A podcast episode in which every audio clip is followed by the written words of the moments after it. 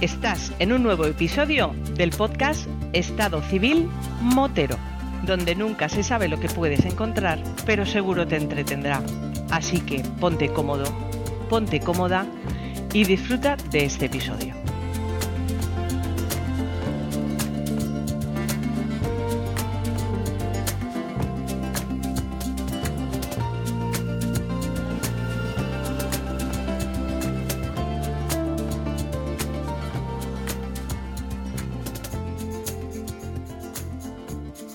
Pasa, chaval?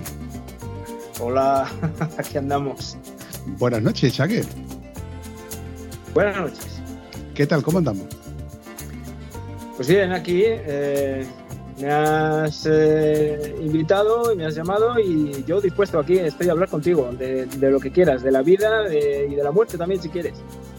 Bueno, no creo que haga falta de hablar de esto segundo, pero bueno, la verdad es que mm, yo sentía que debía eh, de algún modo traerte al podcast de Estado Civil Motero porque, vamos a ver, vamos, quiero presentarte de esta manera. Tú y yo nos conocemos virtualmente mm, hace mucho, mucho, mucho, mucho tiempo, pero mm, físicamente nos hemos visto este verano y cuando nos hemos desvirtualizado, la verdad es que ha sido una sorpresa muy grata por mi parte porque eres más guay en persona que de las veces que nos hemos escrito. Y esto va, a- esto va porque la historia nuestra o de, o de cómo nos conocemos es gracias al foro de las F800.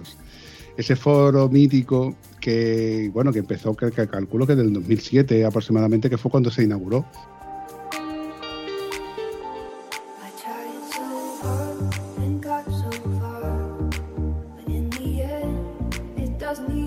Fue más o menos cuando, cuando salió a la- al, mercado nuestra, nuestra moto. Y digo nuestra porque tú mm, ¿te- tienes todavía la moto o la conservas. No, no, no la, no la conservo ya desde hace unos cuantos años, pero he tenido una F800, mi hermano ha tenido una F800, o sea que la conozco perfectamente y bueno, salió en el 2008, no sé si te acordarás, salió en marzo del 2008 y yo la mía la compré en junio del 2008 y fue a partir de ahí que, bueno, enseguida entré en, el foro, vi que la gente era pues eso, gente campechana muy maja y fue increíble, fue increíble. De ahí- a partir de ahí, pues eh, ya sabes tú cómo, cómo fue la historia. Yo, la mía es de diciembre del 2008, ¿no? Yo creía que era el 2007, yo calculé 2007, de 2008. Eh, yo la verdad que mm, seguía por las redes sociales y demás el modelo que iba a salir. Me parecía fea, pero me, tra- me atraía que era una cosa que estaba en un mundo perdido donde no estaban ni las 600 ni las, ni las 1200, estaba ahí entre medio y creo que era una moto bastante factible. Ya conforme físicamente apareció en el concesionario, ya había, evidentemente había más fotos, más, más- te ponías a ampliarlas, pero claro, en esa época no teníamos ni internet en los móviles, lo único que teníamos era el internet en casa y a través de, mirar cuando llegábamos a casa los correos y las actualizaciones de, de los giros de los foros, que era un hervidero de, de- temas y, posts que se creaban, etcétera, etcétera, etcétera. Además, eh, me gustaba mucho el rollito de- de- del, foro porque había mucha educación, eh, te decían, oye, no uses las mayúsculas porque parece que estás gritando. Había, todos nos conocíamos, pero ninguno teníamos co- básicamente confianza como para, por ejemplo, meterte a cuchillo con, con otro forero hasta que aparecieron las quedadas. Ya cuando aparecieron las quedadas ya empezaron a ver, "Eh, el mamón este que me hizo la foto aquí, en esta foto salgo yo más gordo, sí. Ya ahí, se veía que había buen rollito entre la gente que se había conocido y te daba ese ansia de, coño, yo quiero conocer a estos tíos, pero claro, yo del que soy del sur y los que estaban con los del norte pues no podíamos verlo. Te contaban el, típico foro o el típico post de, ah, hablando del frío, ¿no? El frío eh, aquí en Madrid que tenemos que levantarnos dos horas antes para no pillar, para no pillar eh, mm, caravana. Y decía, coño, caravana, do- o sea, de dos horas en moto, que a cuánto, ¿a cuánto vives de tu trabajo? ¿A 600 kilómetros? No, no, no, no, es que, claro, son cosas que, que para mí no me entraban en cabeza, pero ya luego vas entendiendo y vas comprendiendo, te vas metiendo en lo que son las concentraciones, los eventos y cosas que evidentemente no estaban a mi alcance. Cosas que yo vi a través de una pequeña ventanita que se llama el foro de la F800 GS.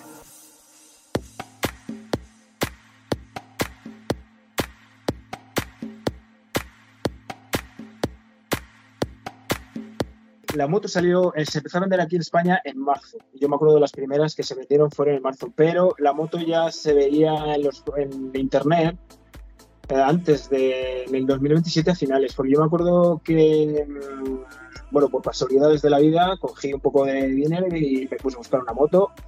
Y cuando me salió la S800 amarilla y negra, ¡buah! dije, esta va a ser la moto una tipo, una pinta aventura y eso, que yo creo que eso fue lo que nos eh, impactó a todos desde el momento, primer momento y que no había realmente eh, una moto parecida en el mercado en esos, en esos momentos. Eh, sí, había pues menos cilindrada, más cilindrada, pero ahí estaba, estaba en el medio, ¿no? Podías hacer carretera, podías hacer campo. Entonces yo cuando la vi dije, esta es mi moto.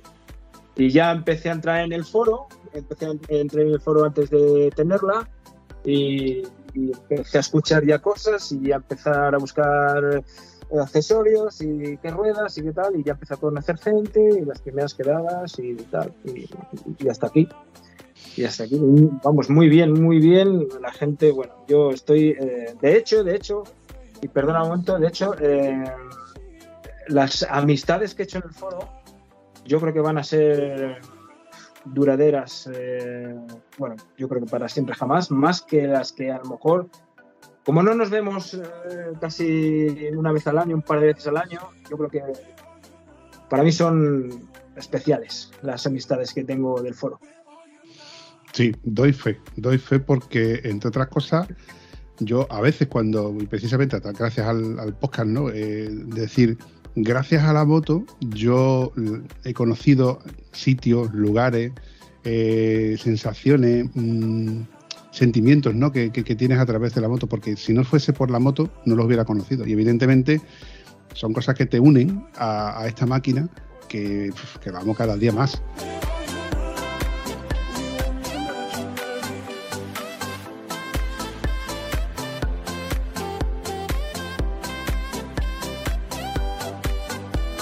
Vivencias, eh, anécdotas que están alrededor de ella, gente que evidentemente he conocido gracias a ella.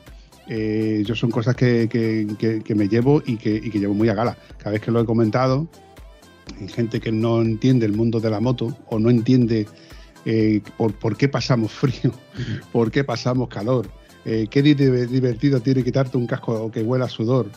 Eh, o la ropa que evidentemente huele a sudor, que, eh, que son cosas que no, que no, se entiende, pero ahí estamos, ¿no? El que es motero lo es y lo seguirá siendo hasta la muerte. Y eso es así, cabeza. Eso es así. ¿Y los pimientos son asados? ¿Y las papas fritas? Yeah. Bueno, yo tengo que decirte que empecé muy tarde eh, en el tema de la moto. Eh, a ver, la, la F800 la compré cuando tenía, con la, con la crisis de los 40, justo la crisis de los 40 es la que me hizo a mí, eh, pues eso, entrar en el mundo de las motos. Eh, o sea que yo entré, entré tarde. Eh, vengo de atrás, de otros, otras actividades y otros, sí, se puede decir deportes, pero eh, yo me considero, yo empecé desde muy pequeño a practicar la escalada y la montaña. Entonces me considero montañero, antes que motero. Eh, antes que Montero, sí. Yo, yo creo que es así. Eh, el montañero es una. A ver, el motero también, en cierta forma, y, tienen muchas, muchas eh, cosas en común. Pero yo siempre empecé de muy, desde muy pequeño y siempre me he considerado montañero. Luego vinieron, pues han venido muchas cosas, antes de la moto, ¿eh? Bicicleta de montaña, piragua, escalada de todo tipo, esquí, bueno, muchas cosas. Pero en los últimos años la moto ha sido para mí, pues eso, descubrir sobre todo España, Marruecos. Marruecos es un país que he ido ya un montón de veces con la moto y descubrir gente especial, como te dije antes. De hecho, pues ahora yo hace ya muchos años que no tengo la F800 y sigo saliendo con, en moto con la gente del foro y las, las amistades que hice con la F800 y con el foro las sigo teniendo y bueno, como tú sabes, seguimos en contacto, seguimos en contacto y, y para mí eso será ya para siempre, para siempre.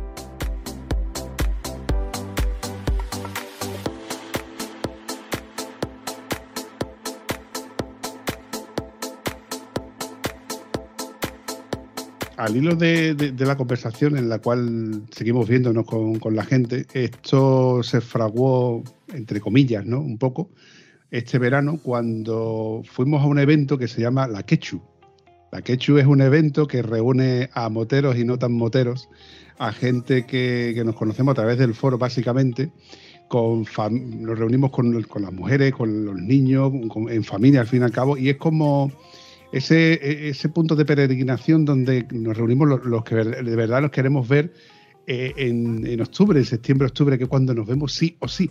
Y nos vemos sí o sí en, en el cañ- eh, perdón, y nos vemos sí o sí en el camping de, de Caños de la Meca, del cual nuestro amigo Quillo, que como también se lo- porque yo, hablamos de- del Bumpy, Chague, Quillo, Shonor, que son los nicks de los, y los avatares que tenemos en el foro.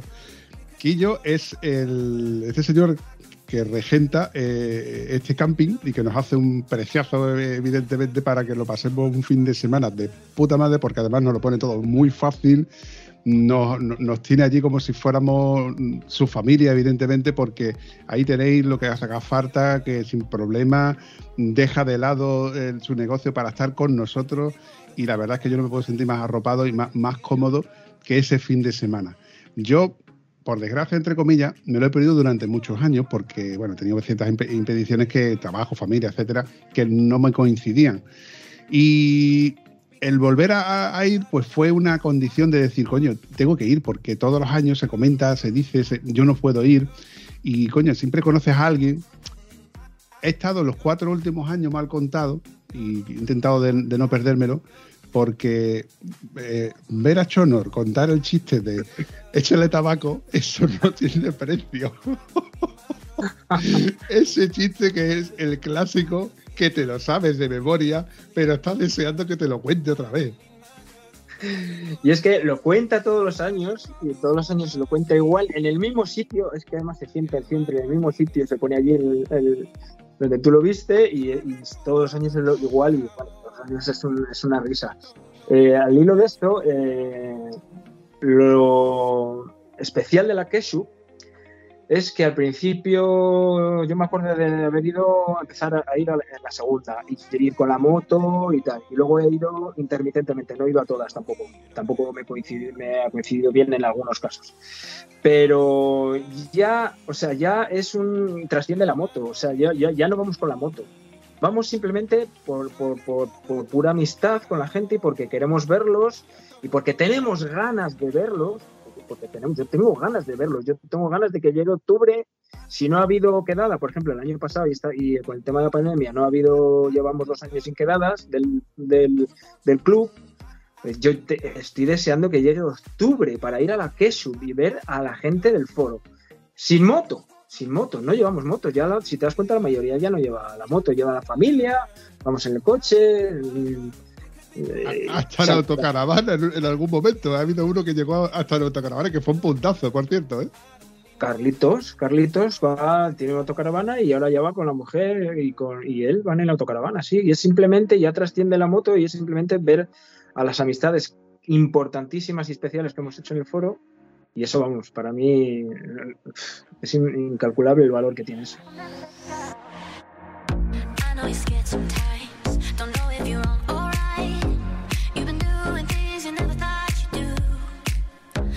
Oye, volviendo un poco atrás y, siguiendo con la trayectoria de la moto, esa moto que, que tú tenías, que yo aún conservo, esa BMW F800 GS amarilla y negra, que la- en el foro amablemente la llamaban la avispa, y al otro color, que era ese gris mm, semimate, que la llamaban la elegante, ¿no? Había ese pique donde las, las elegantes corrían más, ¿no? Las avispas son para hacer campo, son para los más macarrillas. Ese color amarillo y negro que particularmente como yo tengo cierto cierto es que los hombres no somos de, elegir colores. Nosotros somos fijos con los colores pero yo, parcialmente soy daltónico entonces para mí siempre será amarillo. Y la gente me decía no pero no es amarillo es azafrán no sé qué digo "Esto toma por culo es amarilla y negra coño como la como la abeja maya había gente que en el foro que me comentaron de que le pusieron de nombre la, la, avispa otro la, abeja maya. Yo le puse la rubia, eh, una, una connotación que yo le dije y bueno, se le quedó. Cuando yo la miraba en catálogo, no me convencía. Yo decía, es que es un color demasiado llamativo, muy macarra. Y yo, precisamente en mi trabajo, veo muchos colores amarillos y negros y no me hacía gracia volver a ese color. Entonces, yo tenía en mente la, gris hasta que la vi en el concesionario y dije, coño, ni de coña. Ni de coña. ¿Por qué? Porque la gris era mate, no me gustaba mm, ese color.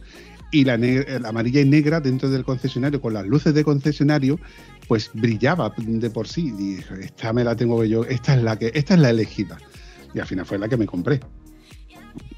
Lo mismo, lo mismo me pasó, me pasó a mí. Yo, a ver, yo aquí en Zamora, por supuesto, no había concesionario ni nada, ni yo la compré como se suelen comprar las casas, en, en plano. La compré. La compré en Valladolid y, y- pero sí que a través de las redes, internet y tal, sí que vi los dos colores y yo, a ver, yo me fui directamente, enseguida mm, fue la amarilla para mí. La gris era, era muy, muy sosa, muy y, y, y, y mucho, fue mucha polémica. Hubo gente que se enfadó en el foro. Ah, la gris es muy sosa, es muy sosa, la amarilla es para los, los buenos, los tal. Pero yo me fui enseguida por la amarilla y negra, sí, enseguida.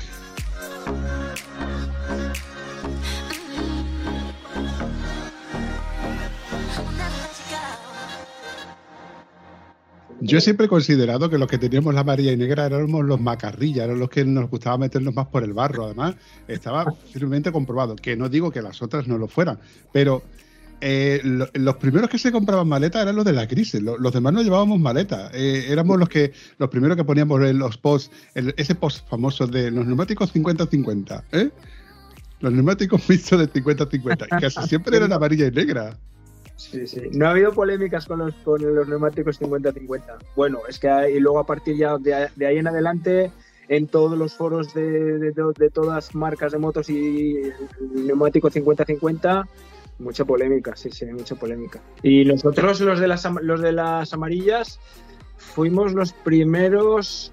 Éramos los que salíamos al campo y, los de las grises es que les daba pena manchar la moto, ¿no? Nosotros no, nosotros nos manchábamos de barro, íbamos con el Macuto, yo me acuerdo de llevar un Macuto atrás en vez de las maletillas esas que, que llevaban los de las grises, las negras cuadradas que parecían un maletín de, de- de la mafia. Ahí echando leña, haciendo amigos. Luego, luego, Cuando oigan esto, muchos, muchos se van a. Me van a llamar por teléfono a lo mejor.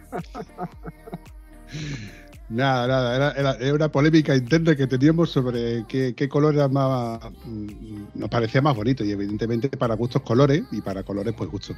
Luego salió el modelo 2010 que eran las grises se sustituyeron, se sustituyeron por las blancas y las amarillas por un naranja metalizado que a mí no me terminaba de convencer. Lo veía demasiado apagado, que es la que tiene Chonor precisamente. Sí. Él me confesó en su día que a él le seguía gustando la amarilla. Lo que pasa es que ya la amarilla mm, se había descatalogado porque salió la naranja. Luego, posteriormente, salió una blanca y celeste. Eh, salió la triple black, que sustituía a la blanca, que anteriormente era también la gris. Y creo que ya a partir de ahí fueron de las últimas, y a partir de ahí fue, cambió el modelo 2013, que a partir de ahí ya tenían suspensiones esas, etcétera. Tenían un gran lavado de cara que se le hizo de, plásticos y demás, porque evidentemente pedía a gritos un- una regeneración.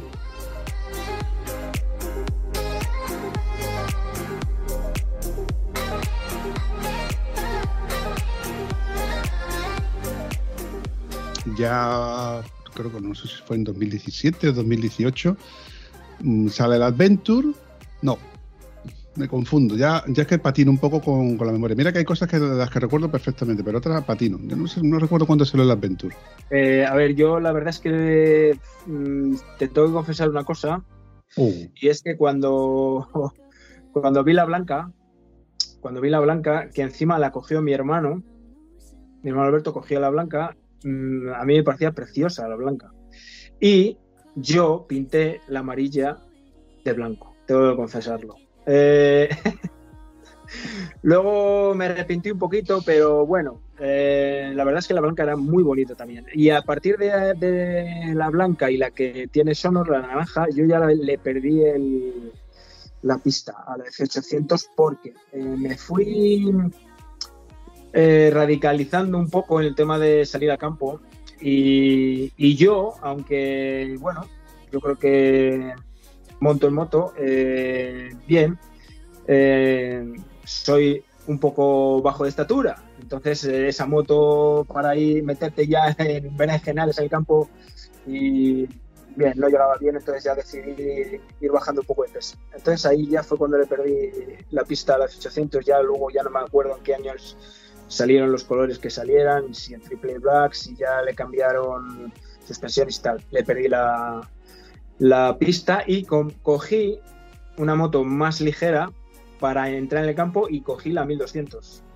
Las últimas, de las, de las últimas, de las últimas, de las últimas de aire. Wow, un- una moto, ¿eh? Eso es una moto. vale. A partir de ahora ya estás desheredado como, como amigo mío. Te voy a borrar de la lista de, colegas que- en la que yo ya no me voy a juntar contigo. Voy a ponerme la silla más, más lejos de ti. Es fácil, evidentemente, con tanta gente que vamos. Vamos a ver. Te largas de la. Yo entiendo que te largues de la, de la 800, te busques una moto más ligerita, ¿eh? porque tenemos una cierta edad. Yo he dicho muchas veces y lo sigo diciendo que levantarla cada vez me cuesta más. Yo digo, gordad, cuando has engordado, hija puta, ¿de dónde has sacado esos kilos que cada vez me cuesta más levantarte? Échame una mano, hija, échame una mano. Y yo lo, digo, eh, la moto hay que comprarla, evidentemente, con el corazón y después con la cabeza. Y uniendo esas dos cosas, pues salen compras muy chulas. Pero yo hoy por hoy mm, me lo pensaría con el límite de peso que pueda tener una moto a la hora de levantarla. Y tú, que precisamente pasaste del 800 a una moto de enduro, eh, cuando ves una moto ligerita, dices tú, coño, esto se mueve muy bien. Esto, si me caigo, eh, no me cuesta tanto trabajo levantarlo. Y por muy bajito o de estatura contenida, como se, también se suele decir, mm, sea, no, no- no cuesta tanto.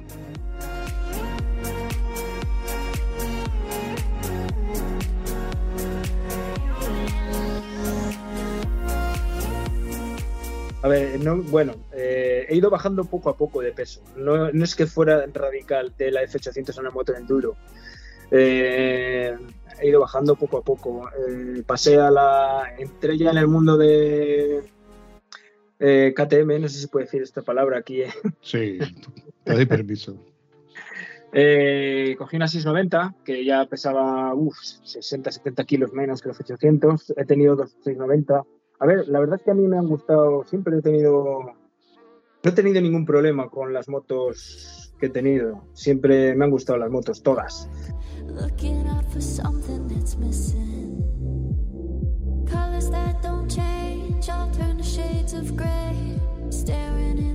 Bajé a la 690 y luego ya he ido bajando y ahora, bueno, ahora tengo una moto muy ligera, muy ligera enduro que es divertidísima. Por supuesto no puedo hacer lo que hacía antes con el F800, con la, con la 1200, viajar, salir, de, salir desde casa, que era lo que me gustaba a mí, con el Makuto atrás, salir desde casa y hacer 2.000 kilómetros y volver a casa. Ahora con esta ya no se puede hacer eso. Pero bueno, eh, estoy en otro momento eh, y, ahora me, lo paso muy bien con la moto de enduro, me divierto muchísimo. Y bueno, son, eh, son etapas. Estoy ahora, bueno, ya sabes tú lo que te enseñé el otro día. Sí, estamos actualizando nuestra forma de ver la- el tiempo libre que, del que disponemos, que esa es otra, ¿eh? Esa es otra. Yo siempre he dicho que dependiendo de las limitaciones que tenga, pues así actuaré o no con, con la moto. Yo reconozco que tengo, bueno, pues la, edad te pasa factura, la- los dolores de riñones cuentan, eh, no es necesario ni pasar frío extremo ni pasar calor extremo cuando mm, puedes dosificarlo y ya no creo que, nosotros seamos atletas. Ya la idea es pasarlo bien en la moto, divertirte y volver a montarte en ella, no decir eh, no, quiero montarme en ella. Al igual que, que monta en bicicleta o yo qué sé, o, o va de cacería, pasando frío o, o pescando. Hay aficiones que te, que te gustan, que te llenan, que te satisfacen, que te, te hacen volver a realizarla y cuando te gusta, pues vuelves a ello. Sale con gusto, no pica, dice el refrán. Pero la moto, volviendo al tema, ¿no? El, que es motero, es motero en todas las condiciones. Lo que pasa es que te- debemos de saber cuál es el límite. ¿Y cuál es el límite? Yo tengo diáfanamente claro que un día, llegará un día en, que, en el que yo no pueda manejar mi moto. que yo me encuentre físicamente, yo sí puedo manejarla. No, no, no. Hay que ver el límite en el que tú dices, tu coño, no soy persona para poder conducir ni el coche ni la moto. Evidentemente el coche a lo mejor puedo conducir un poco más tiempo porque tengo más capacidad, pero la moto debe- debemos de saber cuál es el límite. Yo tengo diáfanamente claro que cuando llegue ese límite dejaré de conducir mi moto y puede que evolucione mi forma de, viajar a, a otro sistema o a lo mejor un- una moto de cuatro ruedas, quién sabe.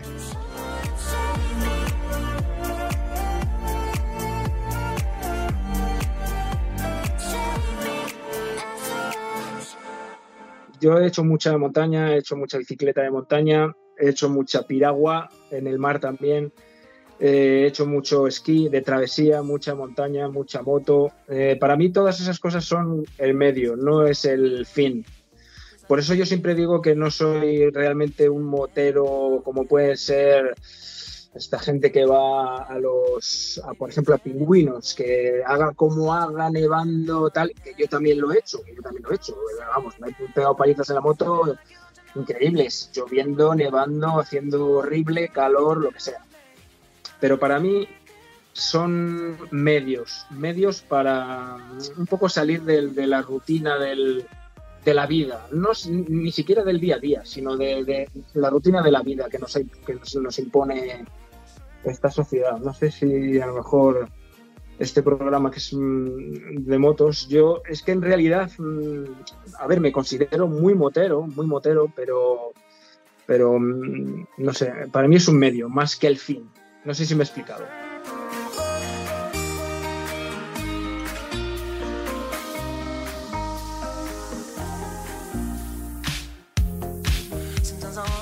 Sí, yo creo que has explicado. Y en cuanto a si este podcast es filosófico o no, este podcast al fin y al cabo es lo que te comenté al principio, es una conversación entre dos colegas, de dos conocidos, entre dos personas que se encuentran, nunca mejor dicho. Tú y yo hemos hablado muchas veces, yo no, recuerdo ni las veces que hemos hablado, porque los foros en verdad han bajado un poco más, pero al fin y al cabo es hablar de, lo que nos gusta. Y cuando tú y yo nos reunimos allí en Cádiz, pues hubo esa sinergia en la que dije yo, coño, molaría traer mm, de una vez al podcast a este hombre y que nos cuente pues el mogollón de vivencias que ha tenido, porque tú me has contado cosas, evidentemente, como, lo- como estás hablando de hacer montañismo, has hecho mm, con la piragua y, y luego lo que tienes pensado hacer en el futuro, que me gustaría seguirte y evidentemente doy por hecho de que seguiremos en contacto para poder ver si consigues realizar, que estoy seguro que sí, eso que me has ido contando, ese proyecto que tienes ahí en mente. Pero bueno, volviendo un poco al, al tema de la moto. eh, yo no te he preguntado, pero me has dicho más o menos dónde te encuentras físicamente. ¿Dónde estás? Ahora mismo estoy en el garaje, en la cueva. Hijo puta. Si, si, si, si me dieran un euro por cada vez que hago esta pregunta y me dicen, pues ahora mismo estoy sentado en el sofá, pues ahora mismo estoy en el cuarto de baño, pues cojones, pero te pregunto, ¿so mamón? No por gracioso, no por gracioso soy yo. La gente del norte también soy muy simpático, ¿eh?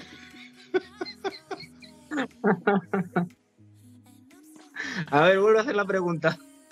No, no, no, si la pregunta está muy bien formulada. ¿Usted dónde se encuentra físicamente? Físicamente estoy en el garaje. ¿Qué es eso?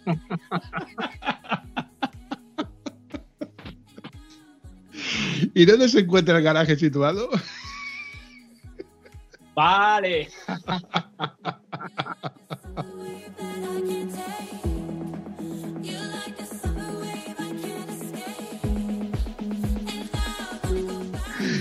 Ay, qué bueno. No, yo estoy en Zamora. Soy de Zamora, vivo en Zamora, nací en Zamora, soy zamorano. Zamorano, zamorano, 100%. Eh, Tú sabes que eso tiene, tiene una rima muy chunga, ¿no? ¿Una? Rima muy chunga. Zamorano, zamorano, no sé, no sé. Hombre, tú aquí abajo dices, yo soy zamorano, pues tríncamela con las dos manos, por favor, cabeza, que me la has puesto a huevo. Oye, una pregunta facilita. De, de Zamora a Cádiz, ¿cuánto crees tú que habrá aproximadamente? De Zamora a Cádiz hay horas. Yo siempre es en tiempo, hago kilómetros. Ocho horas. Ocho horas. O sea, tú la kilometrada que tú te has pegado cada vez que has querido ver a los colegas, que, que- has conocido básicamente por, por leerlos y, ver esa sinergia que a lo mejor encuentras cuando has tenido, hemos tenido un problema, alguna duda y nos han solucionado a través del foro.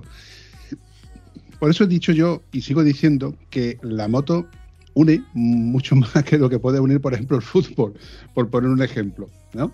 Eh, encontrar a gente, dices tú, hostia, qué guay, tío, hostia, pues yo te debo un cerveza, gracias por mm, solucionarme el tema de la precarga o el tema de dónde encontrar la, presión de los neumáticos que está debajo del asiento, cosas así, tío. Esas cosas mm, yo creo que solamente están en, en el gremio motero. A ver, yo, yo mm, conozco España gracias a la moto. Eh, cuando hacía montaña, eh, viajábamos muchísimo, pero era, claro, no íbamos a no íbamos a ciudades, pueblos, no, parábamos, eh, pues eso, íbamos a, la al- íbamos a las cordilleras, a, a la cordillera cantábrica, al sistema central, a Pirineos, a los Alpes, eh, hacíamos montaña y volvíamos. No teníamos prácticamente relación con nadie. Que eh, íbamos desde aquí, hacíamos allí la actividad y volvíamos. En cambio, con la moto he conocido España. He conocido España además bastante bien, bastante bien, porque a, base de quedadas en un lado, en otro, eh, cada año se organizaban en un sitio, Valencia, Barcelona, en todo el norte, prácticamente toda Andalucía, eh, Madrid, eh, Castilla-La Mancha. Yo conozco España gracias a la moto. Y, Zamora es un sitio es un poco especial, porque estamos aquí un poco como aparcados, el salvaje oeste, que, que digo yo. Esto es, esto es el salvaje oeste, que tiene sus cosas buenas y sus cosas malas. Las cosas malas es que Oye, Es per- que- per- perdona que te interrumpa, te voy a hacer una pregunta porque es que se me ha ocurrido. Cuando tú me has dicho que gracias a la moto has conocido toda España, acabo de acordarme de una cosa que había en el foro que era el puzzle. ¿Tú has participado en el puzzle del foro?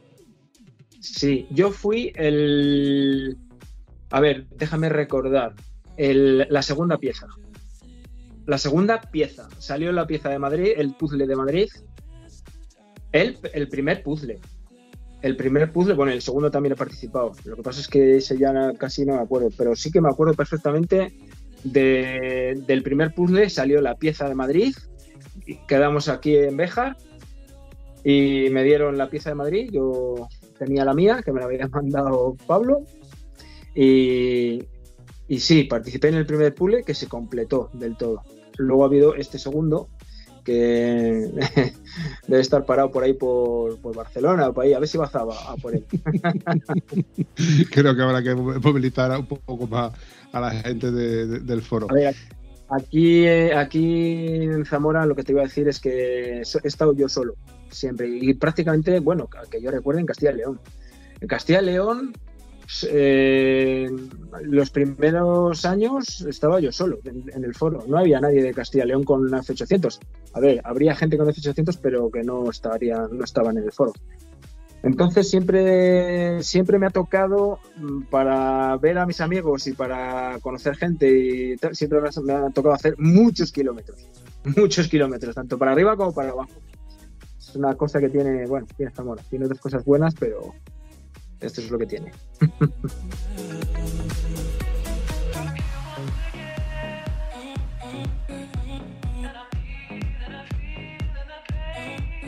A mí esto de, de conocer gente, de aprovechar la coyuntura de, bueno, evidentemente aquí en Huelva teníamos tres, cuatro que éramos los que más o menos nos conocíamos, no coincidíamos casi nunca, creo que no más que coincidimos dos veces.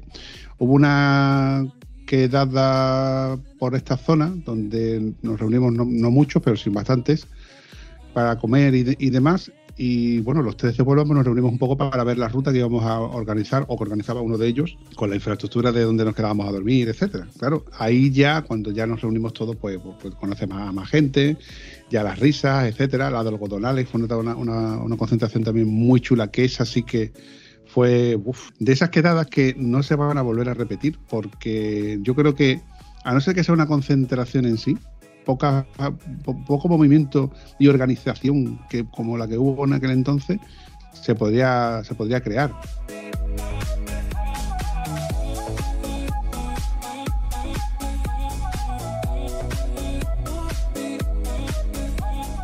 Los grupos de WhatsApp, Telegram, etcétera, han dinamitado el, el- tema del foro. El foro sigue estando funcionando como tal, porque los nostálgicos seguimos acudiendo a él, porque sigue siendo una Wikipedia donde puedes encontrar cómo, cuándo y por qué de, muchos males endémicos o de soluciones que le hemos buscado a las motos, pues las tenemos allí. Eh, Para mí los grupos de WhatsApp son inútiles porque donde tú pones un tema, si te responde alguien o por privado hablas con esa persona, aparte del grupo, pero luego esa información se pierde, entre comillas. O empiezas a hablar y luego te sacan otro tema que ya estaba de antes, que tú no te has dado cuenta y has interrumpido ese tema, sin dar por, por- un ejemplo, y luego se contamina con otro tema y al final se pierde tu pregunta en el, en el hilo de la conversación. En el foro no pasaba eso. En el foro tenías un buscador, entrabas en el buscador, ponías manguito de refrigeración y te salían todas las preguntas y respuestas sobre el manguito de refrigeración. Ese, ese post de ¿qué le has hecho hoy a tu moto?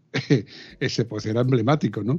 ¿Qué le has hecho Que hoy a tu moto? lo que lo, lo empezó Quillo y cuando, bueno, yo de vez en cuando entro ahora en, en el foro, no pongo nada, ni escribo nada, no tengo la moto, ya, pero sí que me gusta de vez en cuando entrar y, y ver, sobre todo en las zonas de la zona de quedadas y cosas de esas. Ese post de que, de que has hecho a tu moto lo comenzó Quillo. Lo comenzó Quillo, no sé cuántas páginas tendrá cerca de mil a lo mejor. y, cientos y cientos. Sí, sí, sí, sí, sí. Lo creo él. Y bueno, yo la verdad es que en el foro ya le tengo también un poco perdida la pista. Mm, Más que nada porque como no tengo la moto y las amistades que hice en el foro ya las tengo, pues eso, en el- como tú dices, en el WhatsApp, en el Telegram, bueno, pues ya las tengo aquí cerca, como si dijéramos en el WhatsApp. El foro ya a mí me queda un poco, un poco lejos. Si tuviera la moto, por supuesto, yo, vamos, seguiríamos ahí dando, dando sobre todo, me, imagino que consejos a la gente que, que- Hoy, hoy precisamente, es que además me he acordado, porque hoy precisamente he visto dos F800 aquí en Zamora de las nuevas. Estaban aparcadas, no, no, no estaba el dueño ni el piloto. Eh, y he dicho, ¿estarán en el foro? Me he preguntado a mismo y luego me he acordado de que, de que habíamos quedado ahora para hablar. Había post muy chulo, eh, otro post que también era emblemático, el de los avistamientos. Estábamos deseando ver una, una F800 andando para decir, he visto una en la carretera, tal, el conductor llevaba una chaqueta tal con un, con un tosque de no sé cuánto, o sea, le hacíamos una radiografía visual en 0,5 segundos para averiguar de dónde era. Pues tú imagínate yo que durante cuatro o cinco años era la única F800 que había aquí en Zamora. Cada vez que veía una pasar, que probablemente, pues no sé, vendrían de Valladolid o pasarían bajando de, del norte al sur o al revés. Cada vez que veía una, lo primero que era, enseguida llegaba a casa, me ponía, he visto tal, tal, tal, tal, tal. Tú imagínate. Era la única F800 que había aquí en Zamora, la única. Cada vez que veía una, vamos, era el el- el primer post, era el que ponía, el de avistamiento. Y yo, Chaque, me, parece que fue ayer, entre comillas, cuando nosotros estábamos ah, chateando a través del teclado, aporreando las teclas en el ordenador, cuando llegamos a casa. Pues que prácticamente parece que fue ayer, pero es que mm, teníamos que esperar a llegar a casa precisamente para ver los correos electrónicos. Ya cuando em- empezamos a tener eh, internet en los móviles, mm, yo, yo recuerdo que miraba cada 10 minutos el correo para ver las actualizaciones de ese post que, se actualizaba, porque claro, no había actualizaciones de, de- aplicación como tal, ni de la propia página web, sino que tú esperabas a que recibiera el correo que te reenviaba el propio servidor de la, de la página web del foro para confirmarte que se había, eh, se había contestado a una conversación tuya. Esto parece arcaico, y lo es realmente, porque ahora mismo lo, lo tenemos todo muy inmediato, ¿no? La- los grupos de, de Telegram, como hemos comentado, los grupos de WhatsApp, las conversaciones, los mensajes de voz. ¿Quién te iba a decir a ti que tú le ibas a contestar a alguien con un mensaje de voz sobre un problema o una duda que tenías de un casco, una chaqueta, una foto, etcétera? Era impensable.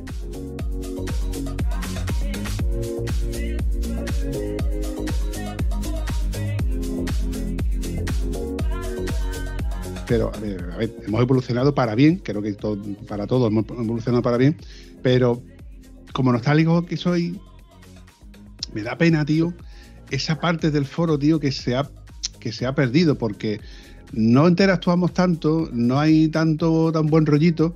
eh, eh, lo he hecho de menos. Coño, mira, recuerdo que para tú poder subir una foto al foro, tenías que irte a un servidor externo subirlo y cargar la foto ahí, te, te, te clicaba un enlace que tú copiabas y pegabas y Sí, veías sí. una foto en miniatura que luego, Sí, eh, bueno, yo, esa- de esas fotos que tú le dabas permiso a ese servidor para poder guardar esas fotos. A ver, no eran fotos personales ni mucho menos, eran fotos de, mm, de la bomba de, de engrase o del Scott Toiler famoso que, que- que se popularizó.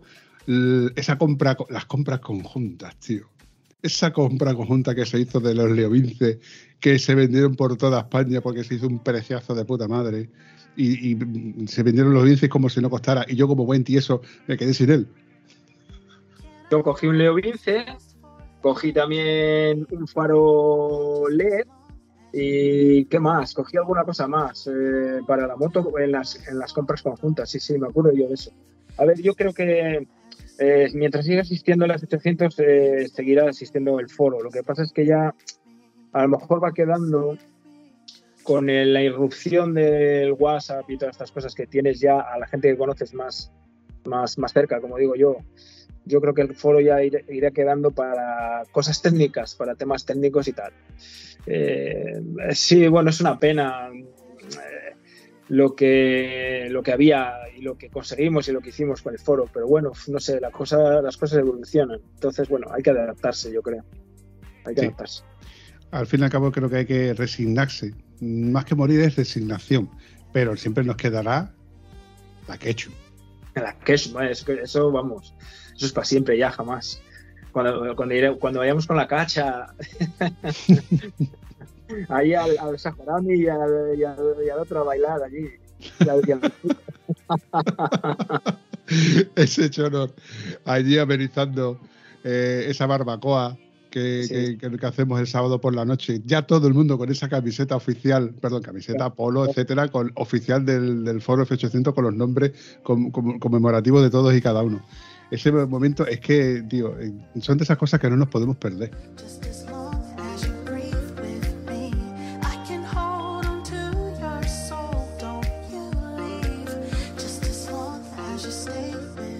Yo estoy seguro de que, de que todo lo que nos están escuchando, a lo mejor lleva un rato aburriéndose, porque nada más que estamos hablando de nuestra moto. Y, y los más nostálgicos seguramente tendrán sus propios foros y sus propias historias que contar. Y a lo mejor se ven reflejados con, con nuestras historias de, de abuelos cebolletas, donde contábamos bat- batallitas, e- e- etcétera. Pero es que lo hemos pasado muy bien. Ojo, lo seguimos pasando muy bien. Bueno, cuéntame, tú llegaste a ir a Marruecos, yo creo que gracias también al foro, ¿no? Eh, la primera vez que fui yo a Marruecos, no. La primera vez que fui a Marruecos con moto, fui con la F800, pero no fue a través del foro. Fui simplemente con un amigo que tenía yo aquí, él fue con una BMW 650, la monocilíndrica, y, y fui sin, sin... A ver, yo ya muy, conocía a mucha gente en el foro, me, me dieron muchos consejos. A ver, yo había ido a Marruecos también ya más veces, había ido a escalar también a Marruecos había ido con un 4x4 que tenía yo, pero yo nunca había ido en moto a Marruecos, ni había andado por la arena, ni nada. Y yo ya conocía gente del foro que me dieron muchos consejos y bueno, luego recuer- recuerdo perfectamente la crónica que hice del viaje a Marruecos. Ahí estará colgada en el foro. A partir de ahí eh, conocí ya a Quillo y a Carlitos Klaus, que bueno, no es, eh, tuvo una C800, pero bueno, mm, se, salió un poco del ya del foro y del club y tal, sigue estando por ahí, eh, está con nosotros en el grupo del foro de Marruecos. Y con ellos he hecho una amistad increíble. Y eh, ha, sido ya ir un año y otro y otro y otro aventura tras aventura. Y esto y eso ha salido del foro, sí, ha salido del foro 800 y de las amistades que hice, que he hecho en el foro y que tengo. Y, bueno, ahora ya vamos a Marruecos eh, en plan muy ligero, pero, pero, pero del foro, del foro. Gracias al, al foro eh, conocíamos hazañas mm, emblemáticas de, gente que tenían dos F800, una para andar por el campo y otra para andar para todo lo que no era para el campo. Eh, gente que le hacía kilometradas. ¿Cuántos kilómetros tiene? ¿Cuántos? Para por el año no sé cuánto. Y claro, eso, era no era temporal, porque eso evidentemente iba correlativo, ¿no? Cada uno le hacía kilómetros dependiendo de- del uso que, que se le daba. Hasta que llega el señor Zaba y la lía parda. ¿Cómo es posible? Había gente que dudaba mucho de la palabra de- del señor Íñigo Zabaleta, el gran Zaba. Y decía, no, no, la mía tiene 100.000 kilómetros. ¿Cómo va a ser eso? No puede ser. ¿Pero tú que duermes encima de la moto o, o qué? Claro.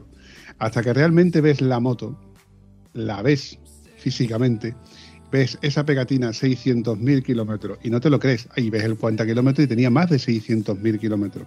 La primera vez que yo la vi, que fue en Caños de la Meca. Y este fin de, se- ese fin de semana que tú y yo estábamos allí, salió una foto, pues, no sé cómo sale la conversación, que hablamos de, oye, Íñigo Zabaleta, ¿cómo le va con la, con la nueva moto? Y digo, ¿cómo?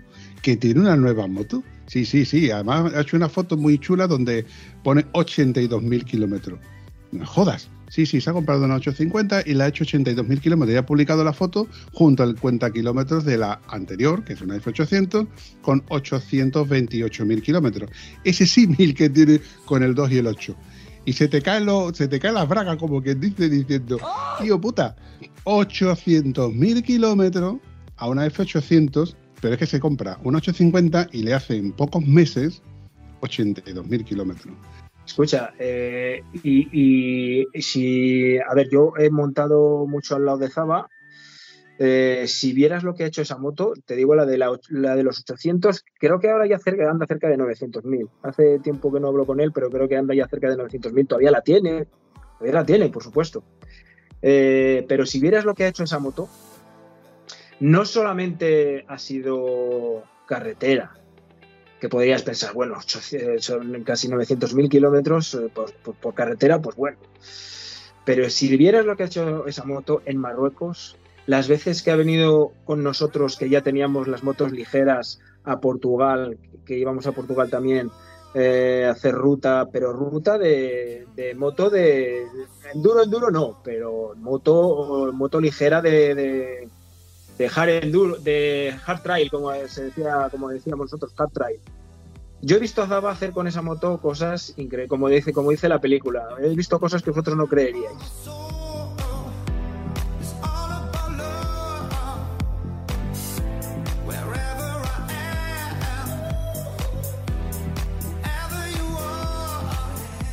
Lo que ha hecho esa moto es increíble, ¿no? es increíble. Y 900.000 kilómetros, nos preguntábamos si mm, podría ser la moto que más kilómetros eh, tuviera.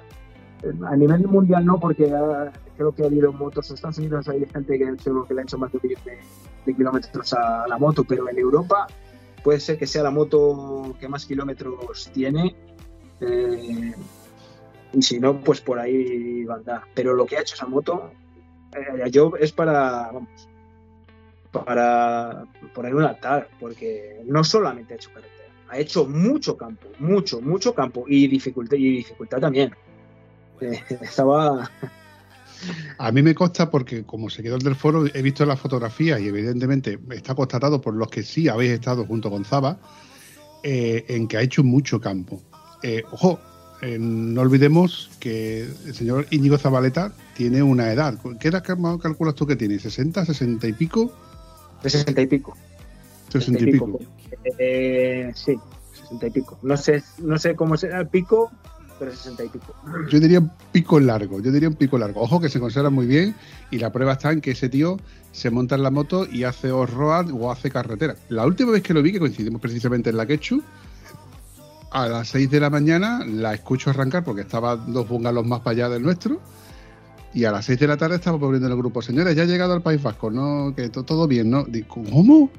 Que, que- que- el País Vasco, para mí era impensable pegarse una tirada de, de- ese estilo. Y además no, eh, que no llevaba maletas, ni llevaba tosques ni nada. El todo lo lleva en una bolsita, o sea, en su bolsa que la amarra con los pulpos y, tira millas.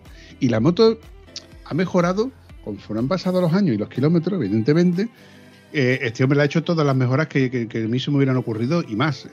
Bueno, cuando yo la vi, le, di 18 huertas alrededor, porque son de esas cosas que dices tú, joder, qué bien le queda a esta ese nuevo juego de pegatinas mm, que le quedan espectaculares. Esas llantas por fin tubeless que nunca hemos tenido y que siempre achacábamos de que no le podíamos poner mm, mm, cubiertas sin cámara, que era un, gran defecto de nuestras motos. Por fin suspensiones regulables La moto estaba, de- vamos, de, dulce, de dulce porque tenía todas las mejoras que, que- que- que le- quisiéramos tener a nuestras motos.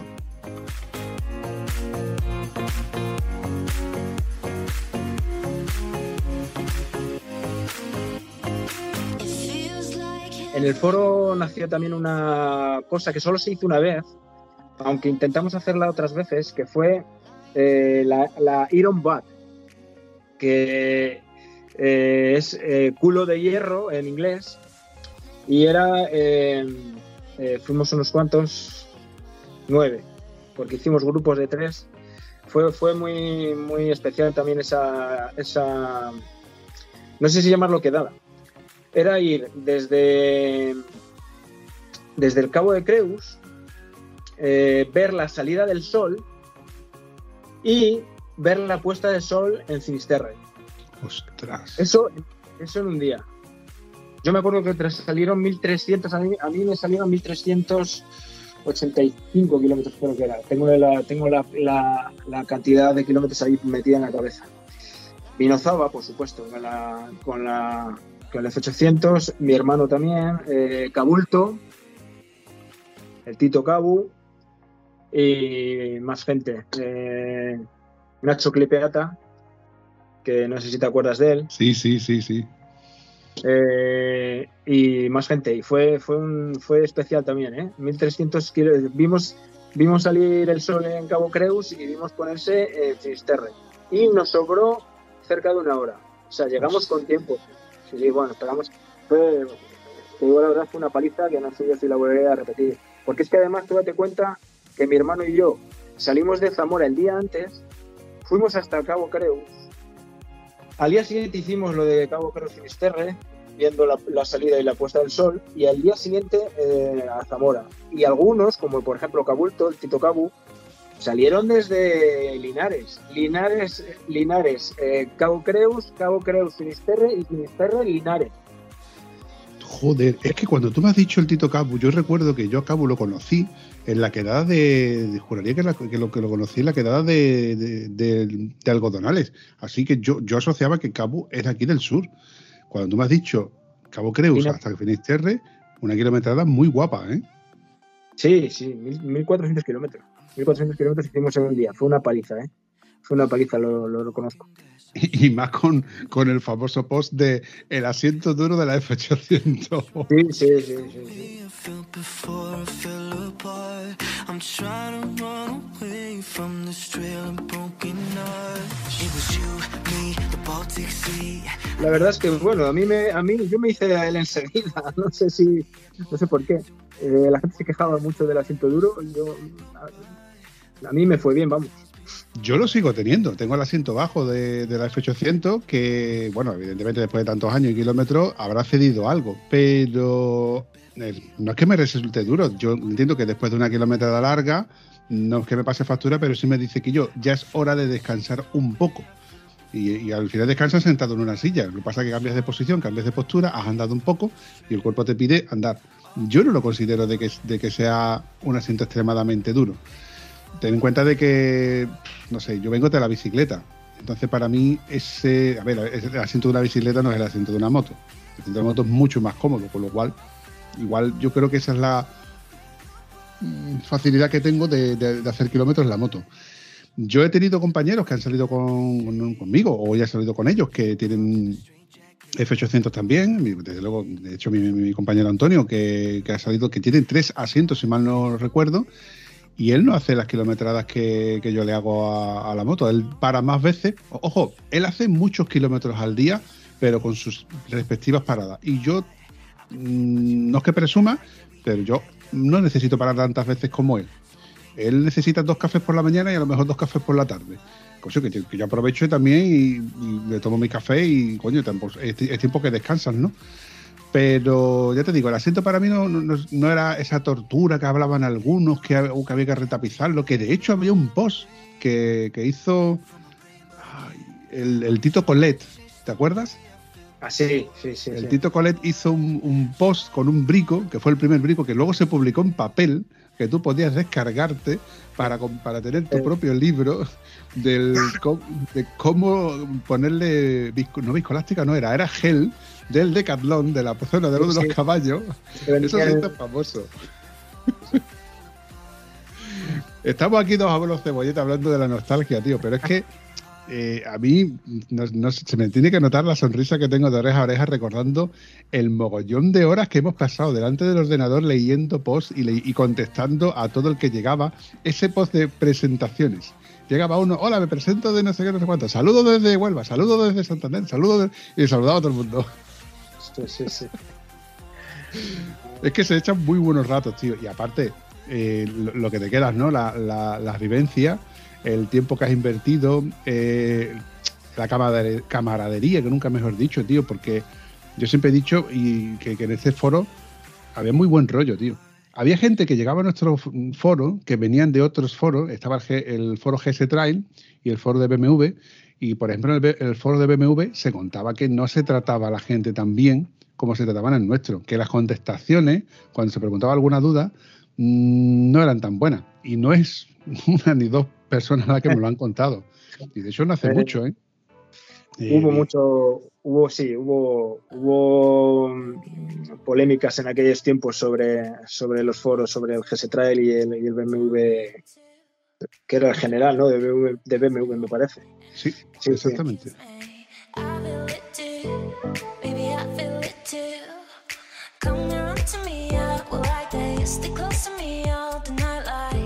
Hace poco grabé un episodio con Isaac Feliu, después grabé otro con Martín Solana y, le comenté a Isaac que, que yo lo conocí gracias al foro, entre otras cosas, porque era cuando, claro, pasábamos tanto tiempo delante del ordenador y buscando eh, YouTube, esa, esa época en la que YouTube tenías que esperar que cargara el buffer para poder reproducir el vídeo.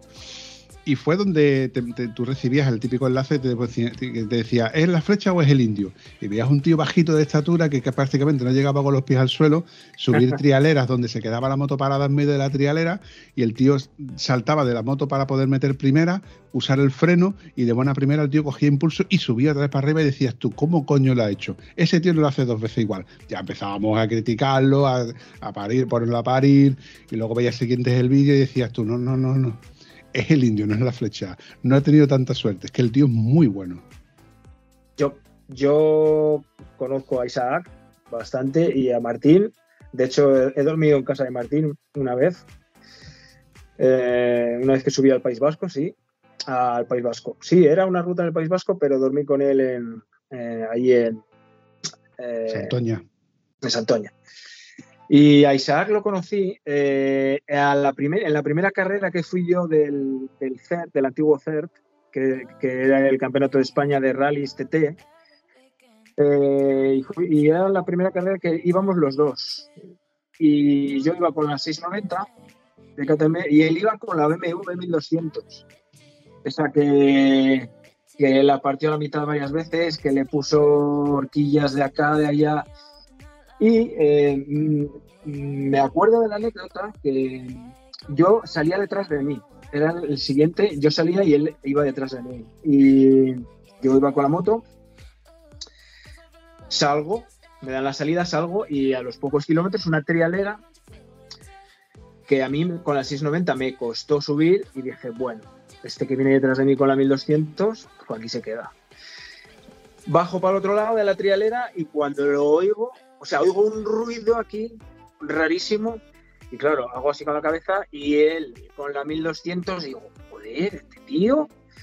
Y ya fuimos eh, más o menos los dos eh, pasándonos uno, eh, yo pasaba, él me pasaba con la 1200 tal y cual y ahí lo conocí yo subiendo una trialera prácticamente imposible con la 1200. Luego a partir de ya de ahí eh, tuvo, la- bueno, que todavía la tiene, creo, la F800 totalmente, que ya no, ya no parece ni, ya no, lo, único que tiene ese F800 será la, la- F y, los, y, el, y el 8 y los dos ceros, porque la, la remodeló de, de- de- por todas partes. Y ahí conocí yo a Isaac Feliu conduciendo una 1200, subiendo trialeras. Bueno, increíble, a mí me dejó, sí, sí, es eh, espectacular, espectacular. Sí, sí, a mí me dejó impactado en aquel entonces que lo criticábamos, no físicamente, no, no- no le ponía cara. Ya con los vídeos de la F800, bueno, lo típico que también dejas de, de ver, cambia tu forma de, de- de consumir contenido videográfico a través de YouTube. Y claro, aparece más gente, ya ves otra vertiente y desaparece un poco la, tu, tu punto de mira de, de, de. De vez en cuando ves alguna publicación, que es la típica de Facebook o alguna que se hace viral, hasta que aparece con la, con la F800. Ya me llama la atención ver vídeos de él con la F800. Going down, going round, going down, that's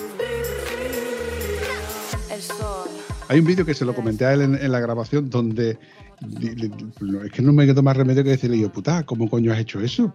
El tío empezó a correr un rally dando vueltas y en la cuarta vuelta me lo veo saludando al público. Digo, tronco, si yo pierdo la concentración en la primera vuelta, en la cuarta que iba el tío, bueno, a lo que daba la moto y a lo que daría él, digo yo, porque yo me ponía en su lugar y yo iba estresado escuchando ese motor revolucionar, porque la moto iba siempre, en- bueno, subida de vuelta. La verdad es que la moto, eh, si esa moto hablara, me estaría quejando durante un buen tiempo. Pero el tío tiene muy buenas manos, tío, y, y esto ratifica lo que yo digo. Lo que yo digo. Hay gente que tiene muy buenas manos y nunca ha tenido la oportunidad de estar en ese sitio, en ese podium, para poder correr y dar cuenta de lo, de lo que sabe y de lo que puede hacer.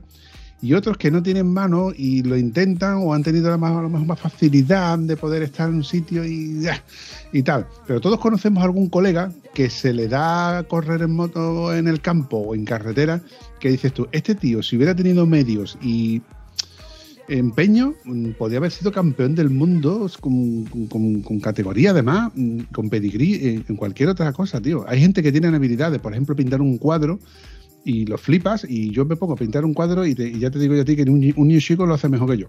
Cabeza. Un niño chico lo hace mejor que yo, con diferencia. Yo creo que mm, Isaac, eh, espero, espero que pueda intentarlo otra vez, volver al Dakar otra vez. A ver, es eh, como él dijo, como él, yo lo, sigo en los vídeos que hace, y él dice que es una cosa que le, va a quedar ahí por hacer, y yo creo que lo va a intentar otra vez. Es, el próximo año ya veremos a ver, a lo mejor hay noticias, pero mm, ahora ya que ha tenido la experiencia que ha tenido, eh, yo creo que si lo vuelve a intentar otra vez, yo creo que hará algo grande, algo grande, algo grande en el Dakar.